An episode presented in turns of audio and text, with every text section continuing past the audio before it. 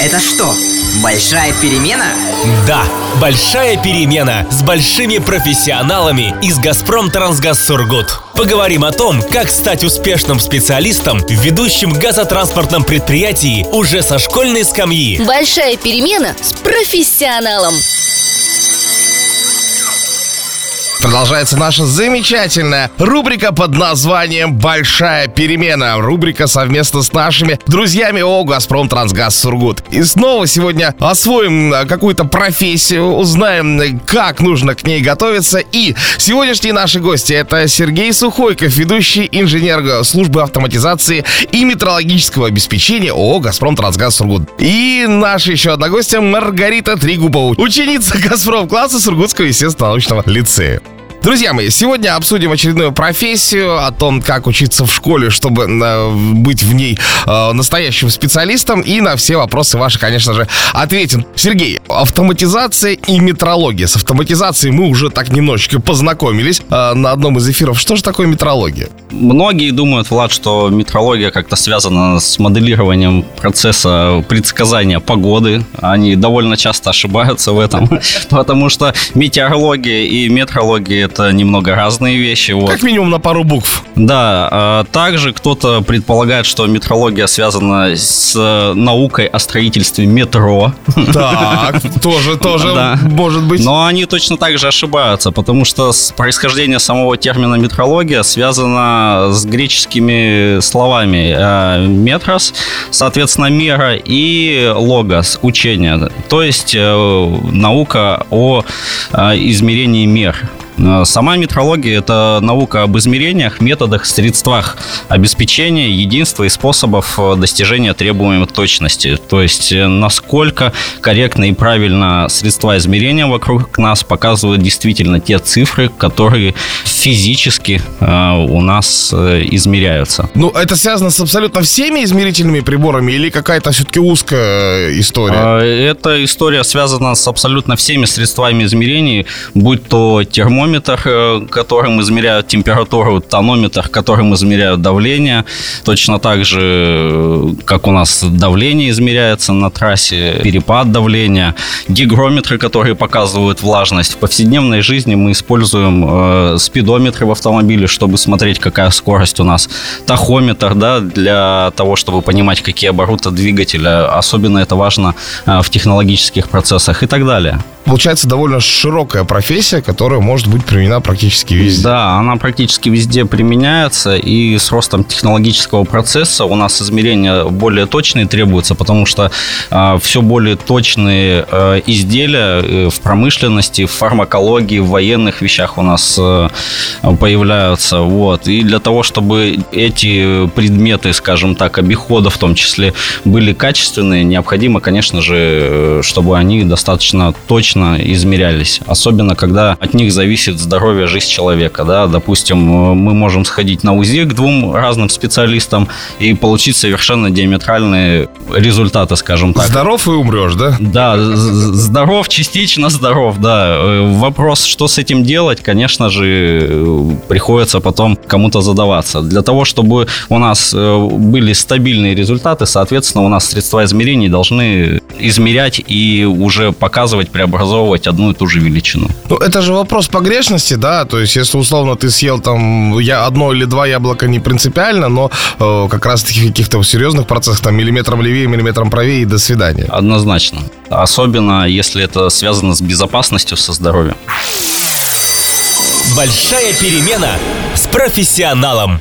Я понимаю, что должны существовать некие стандарты, да? взять три линейки, у всех трех линеек сантиметр может быть разным совершенно. Да. Как вот с этим быть? То есть э, пришел сюда один человек с одним измерительным прибором, у него одни показания, у второго вторые. Как, как это нивелируется? А, ну, если мы возьмем пример как раз-таки разных линеек, то у нас э, ученик там, допустим, да, может получить неудовлетворительную оценку.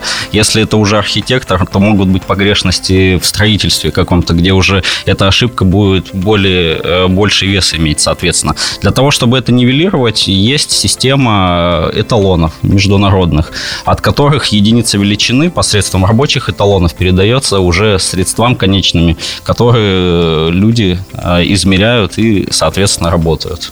Начали мы говорить о тех самых эталонах, как, собственно, могут отличаться единицы, ну, линейки там одна от другой. Я знаю, что есть такое понятие, как калибры, да, особенно применяемые там в нефтедобыче, в газодобыче. Наверное, со школьных трудов я знаю, что нельзя от отрезанной величины следующую замерять, и чем дальше ты повторяешь не от эталона, тем хуже будет. Правда ли это, и как это реализовано именно, например, в газодобыче? А, конечно, это правда, потому что если мы допустим на следующей заготовке э, ошибку, и она дальше будет также продолжаться у нас, то эта величина погрешности будет со временем только расти. Поэтому для того, чтобы передавать единицу величины, соответственно, нужно использовать эталонное средство измерения, а не брать уже от другого средства данную величину. Вот. Для того, чтобы обеспечить единство измерения, существуют э, первичные эталоны в нашем государстве. Межгосударственные – это уже более серьезные эталоны, которые э, достигают наивысшей точности, возможной э, в эксплуатации в дальнейшем. Какие сравнительные величины э, в газотранспортном предприятии существуют? Это образцы шероховатости. Для того, чтобы определять как раз-таки шероховатость поверхности,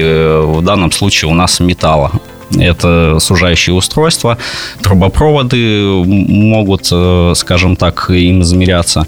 А также для того, чтобы качество газа у нас было соответствующим, и хроматографы всегда стабильно и качественно определяли у нас физико-химические показатели транспортируемого газа, у нас применяются образцы э, газа, поверочные газовые смеси они называются. Вот. И ежедневно перед э, тем, как запустить средства измерения, определить физико-химические химический состав газа, необходимо, конечно же, хроматограф откалибровать. Маргарита, возвращаемся к тебе в школу. У меня с школьных воспоминаний главная проблема вот как раз-таки с этими величинами была на химии. Чуть-чуть не там на граммчик больше чего-то добавил и добрый вечер. Бывало ли такое что-то у вас в школе, что, например, одноклассники кто-нибудь перехимичил или с линейкой не того наделал? Слава богу, нет. А с линейками есть два типа линеек. Обычная линейка и линейка закройщика. И я один раз в школу взяла, ну, на математику именно эту линейку закройщика. Вот, и мне на математике такие, ты чё? Ну вот, к вопросу понимания, да? А, и заговорили за международные нормы. Например, а, если в а, США дюймы, у нас сантиметры, где-то еще, может быть, что-то еще есть, чего мы не знаем, да? В вопросе импортного оборудования бывают ли проблемы в переводе там с дюйма на сантиметры или как-то, может быть, нестыковки какие-то? И как это решается? Есть вообще, Влад, международная система и единиц средств измерений, которую все страны приняли для себя. Там, э, соответственно, это касается массы, э, температуры там, и так далее, моль, содержания вещества. Конечно, встречаются такие проблемы, потому что на самом деле оборудование, которое произведено э, в Соединенных Штатах Америки, показывает величину единиц, не соответствующую, допустим, Э, российским требованиям законодательства. У нас, допустим, влажность э, необходимо газы измерять э, строго в градусах Цельсия, это регламентирует СТО «Газпром», а американская единица величины – это ppm, то есть миллионная доля содержания получается не в градусах, а в весе на единицу объема. Да. Поэтому приходится, соответственно, какие-то вещи синхронизировать и делать так, чтобы эта единица стала понятна для восприятия на территории того государства, где применяется. А вот если внутри э, взять России, да, я знаю, что есть определенные тонкости э, в показателях там давления, а вот именно вот в э, расстоянии, в расширении, э, например, в того, того той же самой трубы, того же самого металла, у нас и в условиях вечной мерзлоты, там же тоже опять какие-то тонкости в а, У нас отличается ли метр здесь и, в, и на Ямале, например? А, нет, единицы внутри государства они едины. Единственное, раз вы уже заговорили за металл, то этот метр, он будет точно таким же, только и из-за влияния окружающей и внутренней среды металл имеет свойство расширения и сужения. И эти вещи можно пересчитать, зная параметры э, его состава, то есть какой марки стали, и, соответственно, в каких условиях он эксплуатируется, э, то есть давление и температуре. И можно привести к стандартным условиям, и везде величина это будет едина. Большая перемена с профессионалом. Автоматизация и метрология. То есть я так понимаю, что когда вот калибровка, это человек идет, что-то замеряет, делает какие-то вычисления и там корректирует. А есть какие-то автоматизированные системы, которые тем же самым занимаются? Есть метрологические стенды автоматизированные, когда ты можешь не на одном прессе давления, допустим, один э, манометр сделать, а сразу череду, то есть на гребенке выстраивается условно там 10 э, датчиков давления, э, ты нажимаешь кнопку, задаешь уставки, какие необходимо, и у тебя одновременно 10 значений эти будут фиксироваться. Оператору, то есть в данном случае метрологу, останется только уже обработать эти результаты, соответственно, и принять э, решение, вывод, то есть средство измерения годно, либо нет. Маргарита заговорила про технологию. Вообще точные вычисления, насколько близки тебе? Это же нужно знать там и математику, и черчение, и геометрия. Это все же вот как тебе, у тебя с этими предметами? Можно с одним, с каким-то, не знаю. Лучше со всеми. Хорошо. Там, где-то хорошо, где-то плохо. Я стараюсь, у меня вот с геометрией, с математикой именно в этом плане все хорошо. Ну, а хватит ли терпения? Это же довольно точный, скрупулезный процесс, и я, наверное, буду прав, если нет, Сергей меня про это однообразный достаточно. А если мы касаемся калибровки, допустим, либо поверки и идентичные средства измерений, то, конечно, у них есть свои методики поверки, и оператору нужно выполнять определенную строгую последовательность из раза в раз. Причем ошибки здесь недопустимы у нас. Вот. Если мы будем говорить про архитектуру, то там есть больше места творчеству, да, но вопросы безопасности конструкции, которых, и, ну, соответственно, и складывается этот пазл, да, там, лего, они уже э, должны быть э, под определенные стандарты строительные, конечно же. Вот вы говорите, там, метролог, да, ну, а метролог это все, это вот конкретная одна специальность или есть некий комплекс людей, которые во всем этом работают? И кто, и кто эти люди? Конечно же, это комплекс. Метрологическая служба в «Газпром Трансгаз Сургут», в нее входит более 150 человек на самом деле. Это и калибровщики, и поверители, и логисты, которые занимаются доставкой приборов, потому что география нашего предприятия достаточно широка, она расположена в трех субъектах Российской Федерации. Приходится выполнять инженерные расчеты, расчет неопределенности и так далее.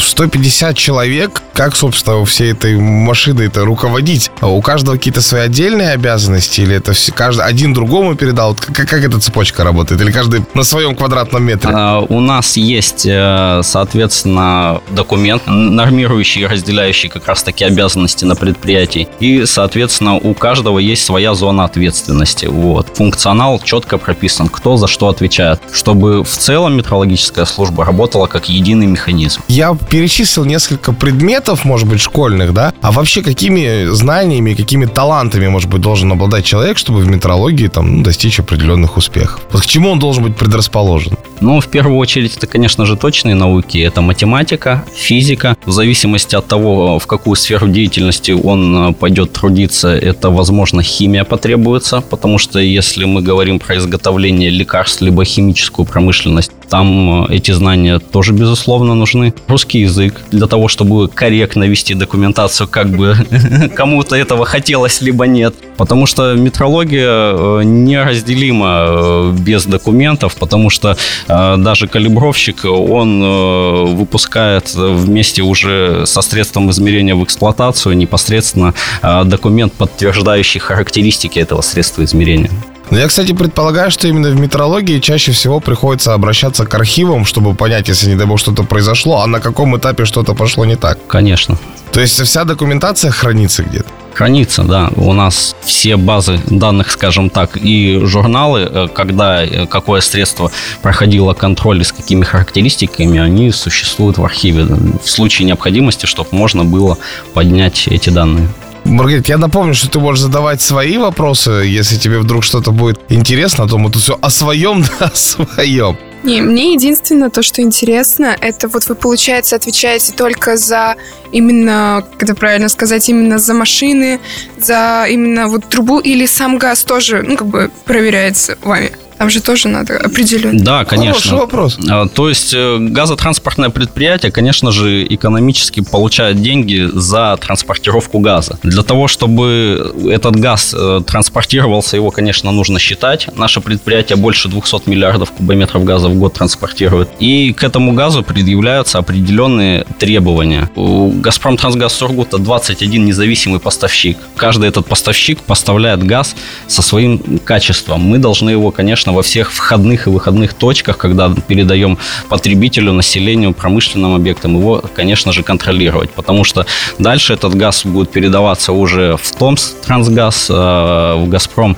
Трансгаз Екатеринбург, и дальше он туда должен идти с соответствующим качеством. И вот тут опять вопрос про эталоны. То есть замеры производятся там на разных э, точках контроля. Получается, на каждой точке, вот вы сказали, есть единый эталон, у него копия каждого этого эталона где-то на каждой точке. Сидит метролог, у него такой шкафчик, он открывает так, вот это метр, вот это такой, это такой, или как это? Здесь у нас э, зависит э, от того, в каком филиале мы находимся. Потому Так. что у нас есть аккредитованная лаборатория. Аккредитация дает право на проведение калибровочных и поверочных работ. И в зависимости от этого у нас э, в каждой лаборатории можно проводить определенные э, измерения и, соответственно, калибровать. В одной это допустимо, в другой нет. Вот. Э, Если мы говорим про контроль качества газа, то на протяжении всего магистрального газопровода у нас имеются химические лаборатории, которые отслеживают э, качество газа транспортируемого. Есть э, поточные хроматографы, которые делают это автоматом без участия человека практически. То есть они постоянно у нас на потоке и, грубо говоря, 24 на 7 у нас этот контроль идет незримо. Вот, в выходные, в будни, в праздничные дни.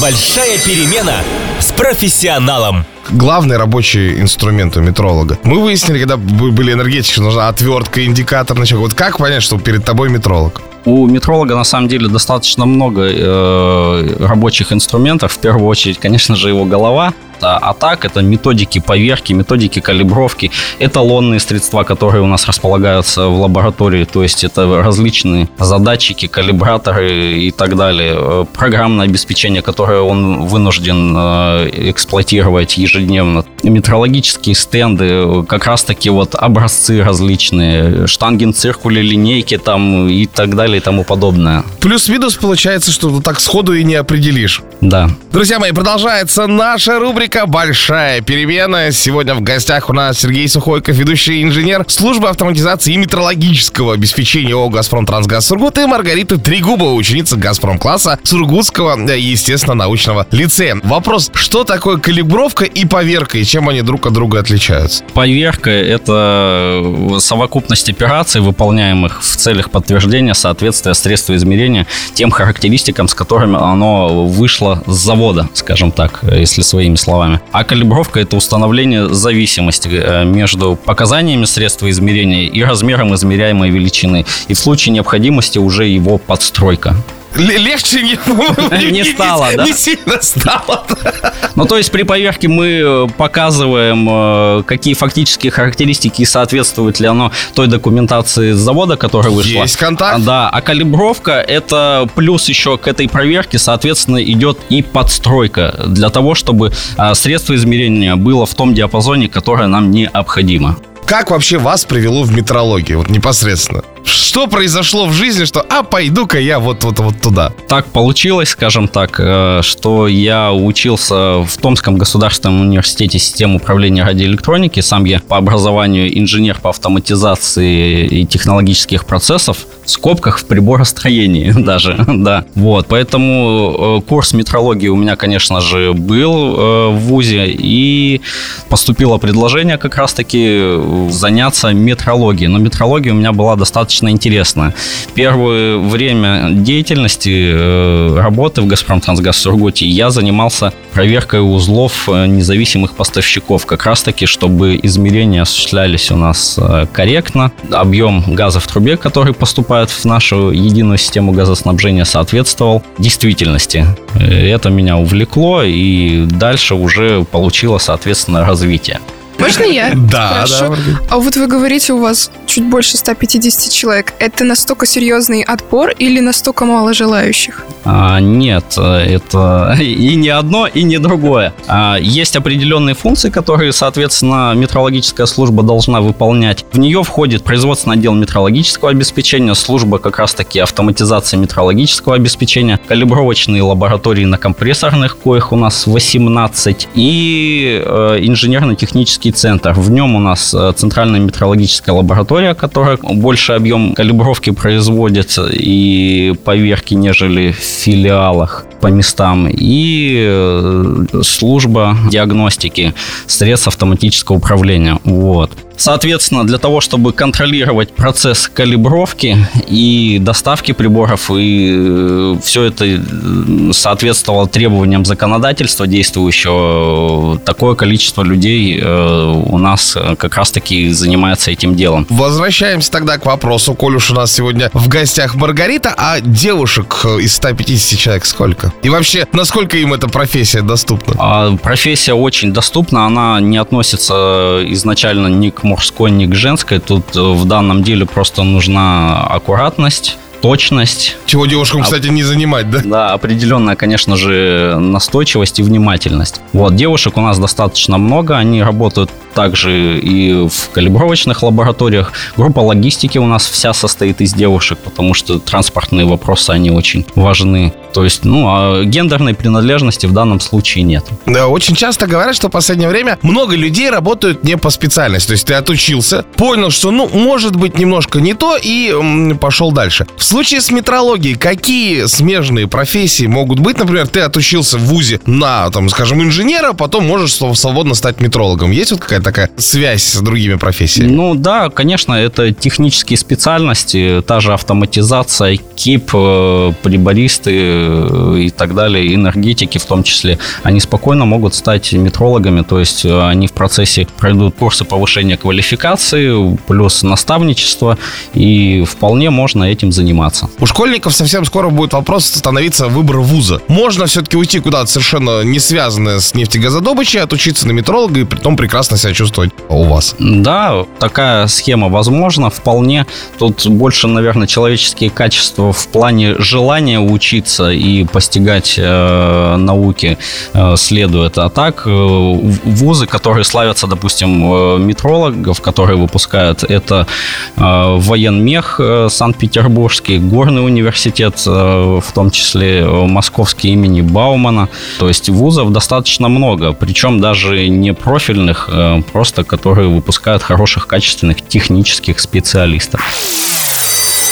Большая перемена с профессионалом. Для того, чтобы выбрать э, профессию, для школьников часто делают какие-то профориентационные мероприятия, да, но не всегда там есть возможность довольно глубоко узнать всю эту историю. Как познакомиться с профессией метролога? То есть, например, э, есть ли какой-то сеть открытых дверей, например, в «Газпром», «Трансгаз», «Сургут», либо где можно эту информацию поискать в интернете, чтобы не наткнуться на что-то неправильное? Да, ну, давайте последовательно отвечу. Да. Касательно экскурсий, у нас в инженерно-техническом центре, в том числе в центральную метрологическую лабораторию а с «Газпром-классом» проводятся экскурсии. То есть ребятам показывают наши лаборатории, эталонные средства, как все осуществляется, последовательность операций, как доставляются приборы. То есть э, практически большую часть э, работы э, физической они видят, как происходит, скажем так, контроль средств измерений. Информация в общем доступе. У нас есть главный форум метрологов в стране. Там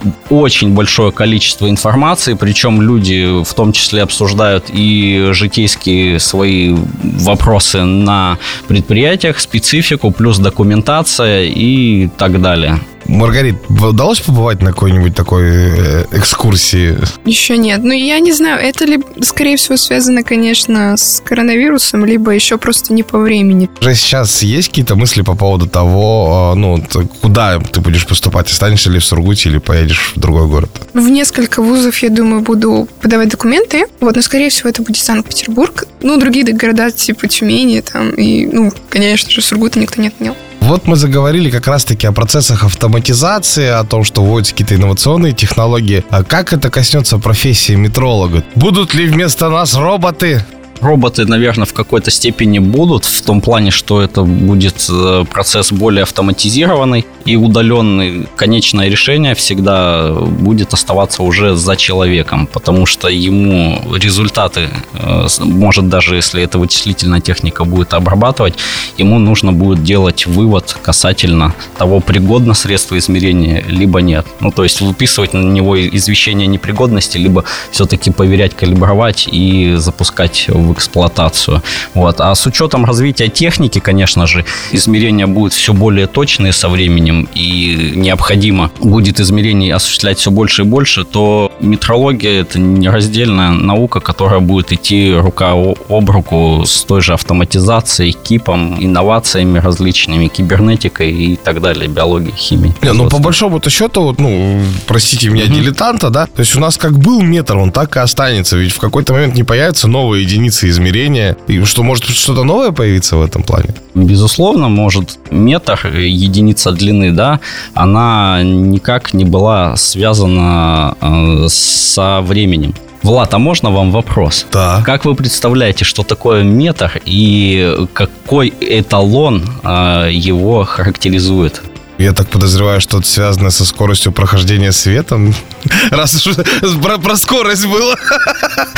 Да, вы, вы совершенно правильно ответили. То есть, если два века назад еще, условно говоря, это была рельса шпала, которая э, состояла из металла и хранилась там под колпаком, чтобы на нее никакая пыль не падала, да, и все остальное, то сейчас это единица обратно про э, скорости света пропорциональная. Соответственно, одна трехсотмиллионная там практически.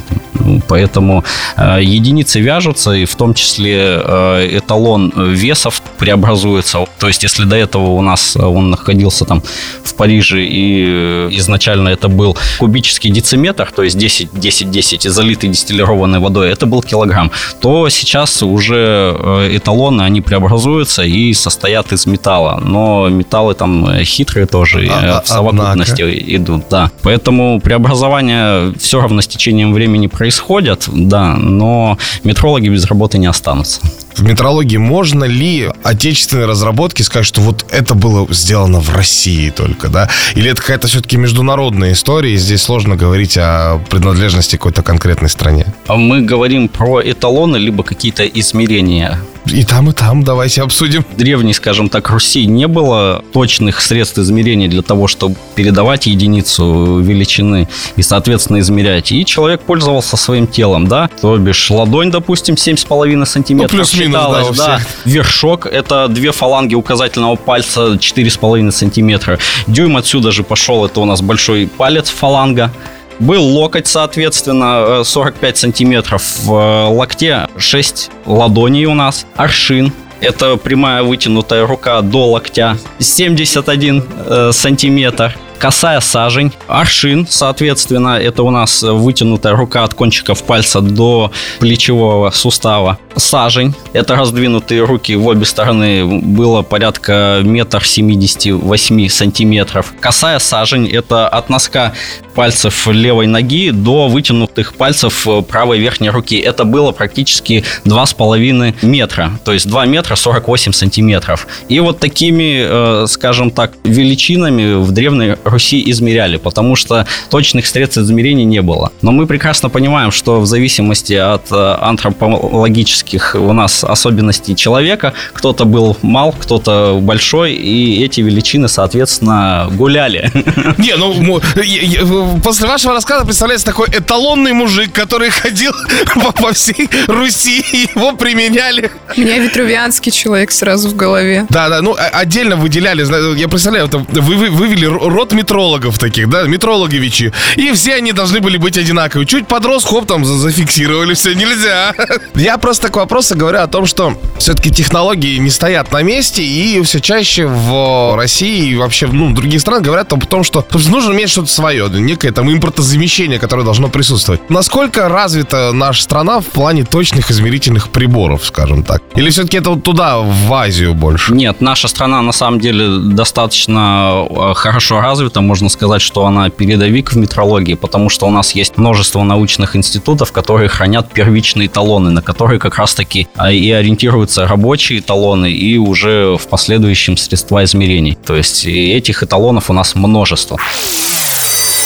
Большая перемена с профессионалом. Прямо сейчас человеку, который планирует увлекаться метрологией, может быть, есть какое-то что-то почитать, какая-то литература, какие-то, может быть, сайты, кроме форума метрологов, mm-hmm. да, а где можно будет, ну, наверное, может быть, ощутить себя внутри этой профессии или понять какие-то ее тонкости? Понятно, общие запросы там Google, Яндекс, вот, и есть понятно, что книги, но они достаточно э, сложные для восприятия даже специалистам. Думаю, что надо искать какие-то упрощенные варианты для того, чтобы, э, скажем так, войти э, в знакомство с данной наукой очень многие профессии, профессионалы, в том числе неожиданных инженерных, химических, в последнее время начали заводить личные блоги, там, из разряда будни химика. Не сталкивались пока ни с какими буднями метролога? Честно, пока что нет, Влад, не сталкивался, потому что сам метролог сталкиваюсь сам с собой каждый день. Надо погуглить, если нет, можно завести. Хорошая идея, спасибо.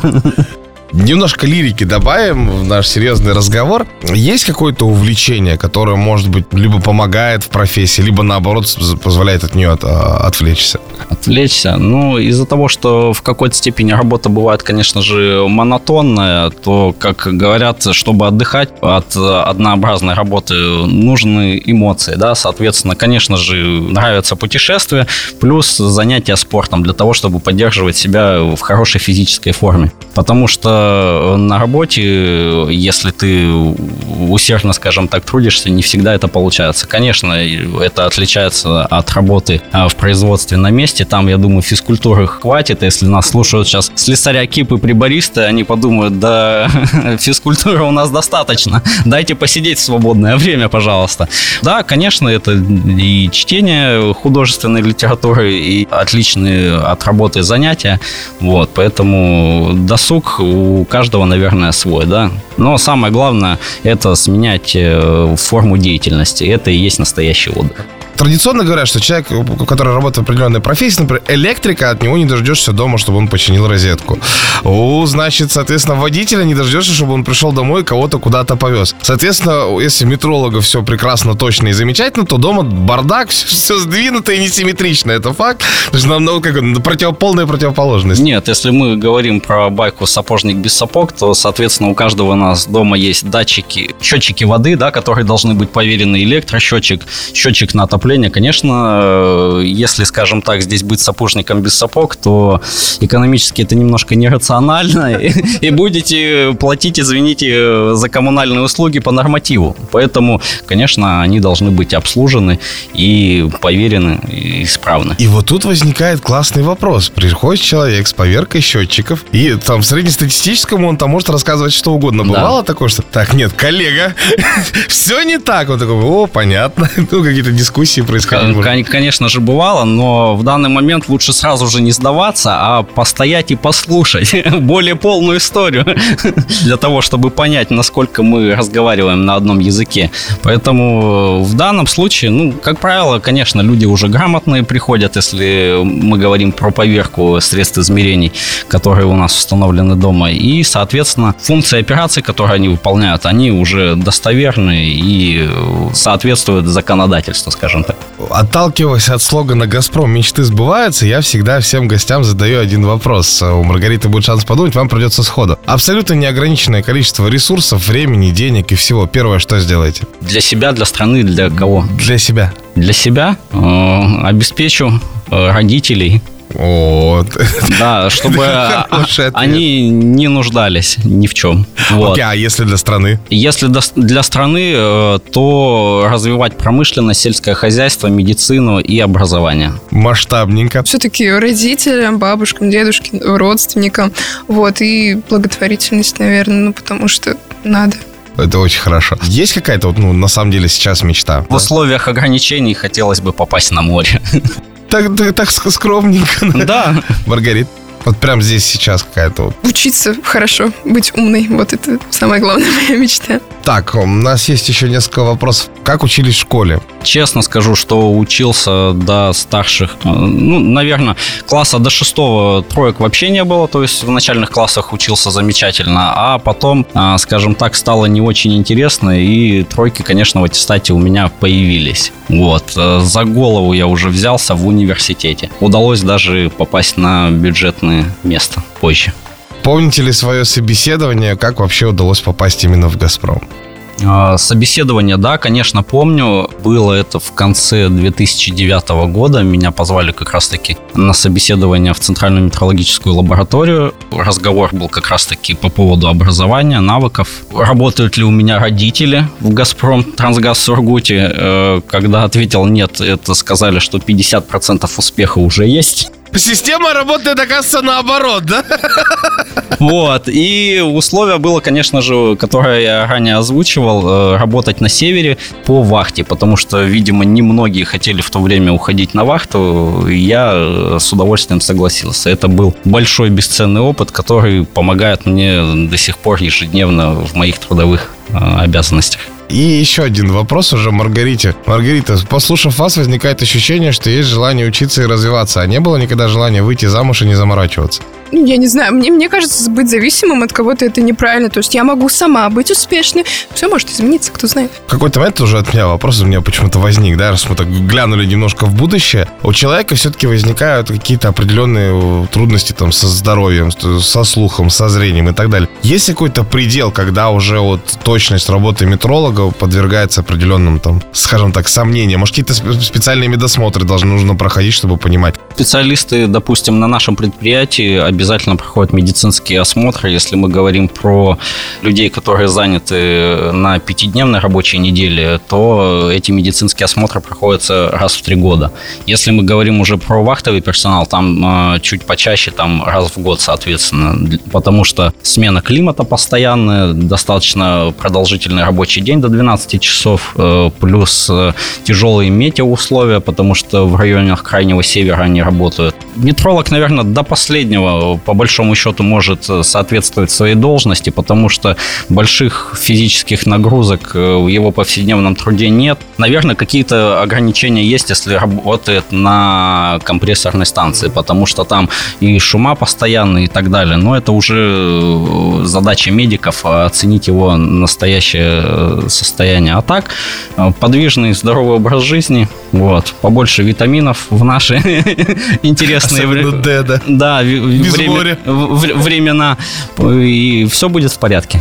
А есть какой-то, не знаю, какая-то профессиональная элита, то есть если, например, там, условно говоря, там электрик чуть ли не напряжение издалека чувствует, то метролог там на глаз сразу вот четко там расстояние определяет или как-то. Есть какой-то вот э, скилл такой внутренний, может быть, неофициальный? Да, они, конечно, есть и зависят как раз-таки э, от человека, в какой области он работает. И со временем определенные вещи, допустим, если по методике там условно нужно проверить там 5-10 точек, то буквально на первый-второй человек уже будет видеть. Ну, конечно, он все эти операции с, э, вы, выполнит, соблюдет, но он уже будет на первых этапах, конечно же, видеть однозначно. Я вот непосредственно занимаюсь узлами измерения расхода газа, определенные вещи, конечно, я уже заранее вижу, что в порядке, либо нет. Есть какие-то, может быть, суеверия у метрологов? Суеверия? Суеверий нет. Необходимо просто... Уронил, уронил линейку, день не пошел там. Нет, такого нет. Главный талон не роняйте, да, потому что потом все пойдет немного не по плану. Вот, поэтому суеверий нет. В некоторых профессиях существуют определенные, там, не знаю, посвящения, что ли, там, говорят, нефтяники там должны измазаться э, первой нефтью, там еще кто-то чем-то. Есть ли у метрологов какой-нибудь, там, может быть, обряд посвящения? И пришлось, пришлось ли его пройти? Нет, не проходил. Хотелось бы узнать. Линейкой, как э, в рыцаре посвящения. Властью дана мне сантиметром, дециметром и километром. Посвящаю тебя в метрологи. Заслуженный. Да, отличная идея. Можно ввести на предприятие. Друзья мои, плавненько движемся мы к завершению нашей сегодняшней рубрики. Еще буквально несколько минут у нас с вами есть в нашем распоряжении. И э, хочется у Сергея спросить, э, че, помимо метрологии и вот чем еще э, можно заниматься? Может, какие-то места для творчества все-таки присутствуют среди всего вот этого точного процесса? Начнем с того, что, конечно, э, метрология достаточно э, законодательна в том плане, что федеральные законы, стандарты мы должны соблюдать, но есть э, ряд, скажем так, мест для разработки документации, по которой мы будем работать. Там определенное творчество имеется, чтобы упростить себе работу, оптимизировать ее и так далее.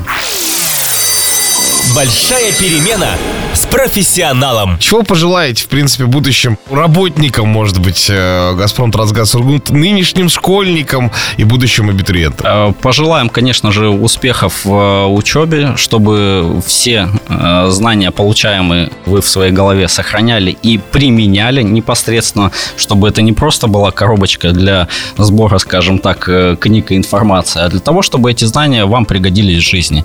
Вот, поэтому желаю вам, конечно же, успехов, развития и процветания. И напомню, что это была рубрика «Большая перемена» с нашими друзьями о «Газпром Трансгаз Сургут». И сегодня в гостях были ведущий инженер службы автоматизации метрологического обеспечения Сергей Сухойков и ученица «Газпром класс Сургутского естественно-научного лицея» Маргарита Трегубова. Вам тоже хорошего дня. Я так подозреваю дальше в работу, что Сергей, что Маргарита. В работу, правда, у всех разная. Кому-то учиться, кому-то уже применять свои знания. Большая перемена с профессионалом.